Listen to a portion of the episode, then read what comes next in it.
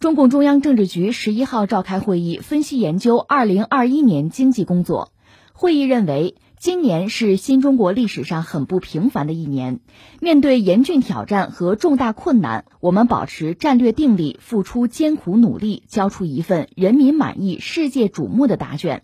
作为“十三五”规划收官之年，二零二零年也为过去五年中国经济社会发展画下圆满句点。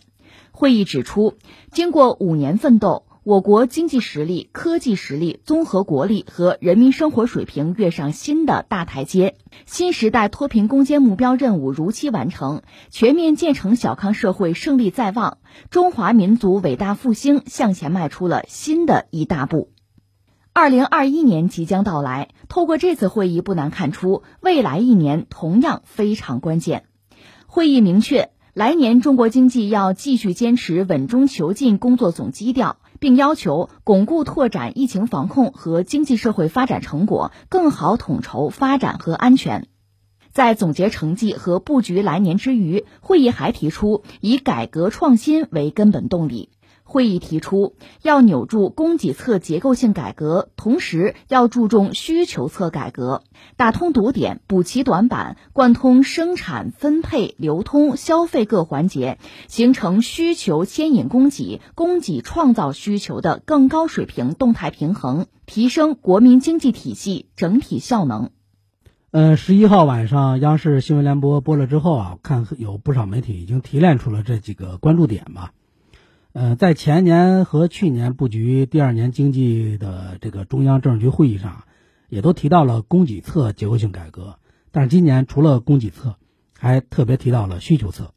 就提到要注重需求侧改革。会议是这么说的，就是要扭住供给侧结构性改革，同时注重需求侧改革，打通堵点，补齐短板，贯通生产、分配、流通、消费各环节，形成需求牵引供给。供给创造需求的更高水平动态平衡，提升国民经济体系整体效能。这个需求侧改革呀，是一个全新的提法。过去的提法是需求侧管理，这个一词之差呀，大不相同。呃，一九九八年亚洲金融危机以来啊，呃，中国的宏观总体调控总体而言是以需求侧管理为主，也就是说，在外需不足、内需乏力的情况下，呃，不断的通过行政手段来刺激需求。加大投资、消费和出口三驾马车的速度，这种需求侧管理啊，操作简单，周期短，见效快，但是它也有一个很大的弊端，就是会造成啊有效供给不足，加剧产能过剩。像大家买智能马桶都会跑到日本，奶粉呢买澳大利亚、新西兰的，或者化妆品呢跑到韩国。所以到二零一五年，中央开始提出供给侧改革，这是高层经济思路的一个重大变化。经过五年的深化改革，中国也是逐步改善了供给创造需求，但是在需求牵引供给这个方面，还是有一些错配的现象，遗留着一些问题、短板、弊端。呃，所以在需求侧管理就变成了需求侧改革，就要求就是需求端啊进行大刀阔斧的精准调整，去加大刺激需求。但是跟以往不同，我我们这回啊是要加大刺激有效需求。你比如在投资方面。上一轮经济周期大水漫灌，老少边穷地带也涌入了大量的基建投资，但是同样一块钱的投入，它带来的经济刺激效应啊，肯定是远远比不上沿海这些发达地区的。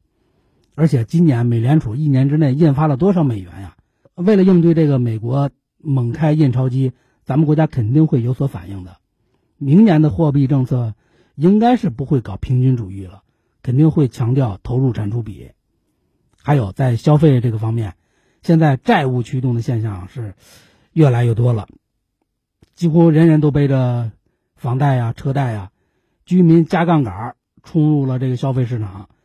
虽然也拉动了企业开工生产，但是有些啊其实是无效的需求，甚至有的是有害的需求，而且历史往前看，这些历史经验都表明，过度消费往往就是金融危机的源头之一啊。你像一九二九年美国那个大萧条。包括二零零八年的美国次贷危机，这都是教训啊，前车之鉴呀。所以接下来的杠杆分配就是要抑制那种就是无谓的需求，把借来的明天的钱啊要花在刀刃上。另外，这第二个关注点就是今年还首次提到了强化反垄断和防止资本无序扩张。其实，在中共中央关于制定国民经济和社会发展第十四个五年规划和二零三五年远景目标的建议，这个中啊也提到过反垄断，是这么说的：是打破行业垄断和地方保护，形成国民经济良性循环，健全公平竞争审查机制，加强反垄断和反不正当竞争执法司法，提升市场综合监管能力。大家可以看看啊，最近这段时间，市场监管总局针对这个反垄断呀，连续有几个动作，挺值得关注的。呃，今年的十一月，市场监管总局发布了关于平台经济领域的反垄断指南征求意见稿，向社会公开征求意见了。而就在中共中央政治局召开会议的前一天，就是这个十二月十号，市场监管总局在浙江杭州还召开了部分省份反垄断工作座谈会，那个会议就强调。要在执法办案上下功夫，在法治建设上下功夫，要在改革创新上下功夫等等。另外，我还注意到这个《人民日报》啊，昨天就是十二月十一号，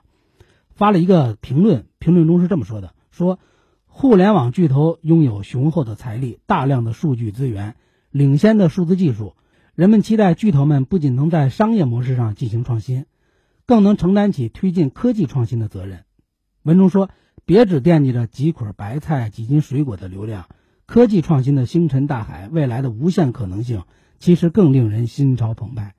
其实啊，这个人民日报这个文章说的已经很明显了。最近互联网不是又开始烧钱大战了吗？就是社区团购。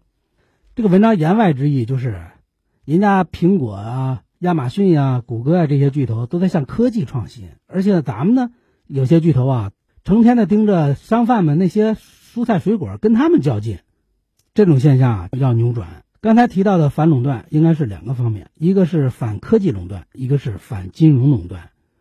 有一些科技巨头啊，利用自身的市场优势地位和信息不对称，就是强行把消费者摁在地上摩擦。你比如大数据杀熟，各大互联网平台利用这个消费者画像判断它的价格敏感度、用户的粘性啊、使用的偏好啊等等，最大限度的获取收益。结果呢，就会出现同一款产品，不同的手机，老用户明显更贵的情况。比如还有这个强制二选一，要求商家一定要在入驻平台上做出选择，去了我这儿就不能去别的地方。反科技垄断就意味着要让这些没有流淌着道德的互联网巨头吃上苦头了。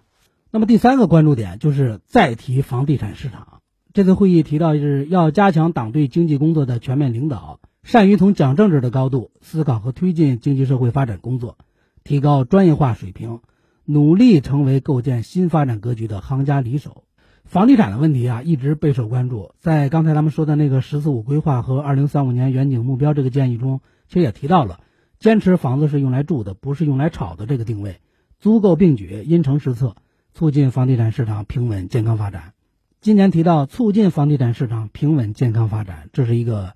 很微妙的信号吧，因为去年的经济工作会议只字未提房地产，这似乎是不是意味着房地产市场的发展重新回到了中央的视野，成为二零二一年的工作重点之一呢？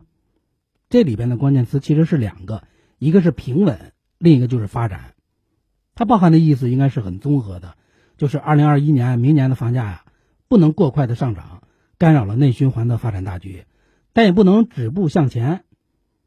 更不能后退萎缩，要起到一定的经济支撑的作用。最好的样本可能就是长沙。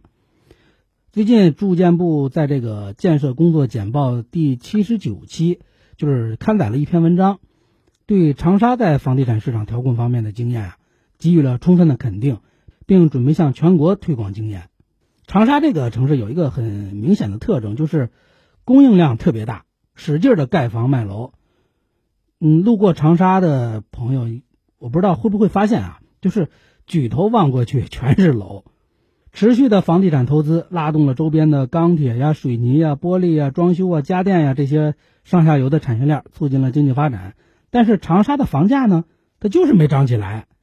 成为全国省会城市的洼地。会议中的那句话说：“促进房地产市场平稳健康发展”，或许想要的可能就是这种效果。对房地产开发发展啊，不要污名化，理性的看待。那么最后一个关注点就是这个增强产业链供应链自主可控的能力，这很好理解了，就是源于危机意识嘛。你像最近这些年频频出现的芯片缺货呀、半导体工厂、汽车工厂因此停产的新闻，还有华为被迫出让荣耀手机，这些其实都暴露了中国产业链供应链的短板。这就意味着中国后续可能要通过多种手段引导国企啊、民企啊多种的市场力量，在卡脖子这些高科技领域啊攻城拔寨，将各类被国外垄断的这些技术啊国产化、自主化。比如在集成电路这个领域，加大国家大基金的投入力度；比如在高端制造等领域成立新基金项目，引导产业投资方向等等。另外，咱们中国科技有一部分落后，很大程度上是因为在材料学呀、物理学呀、化学这些基础学科上的落后，有的空白，所以后续肯定会加强对基础研究的重视的。所以，作为中国人、国人，都是希望这个“十四五”啊，一定要开好局。以优异的成绩来庆祝中国共产党明年的成立一百周年。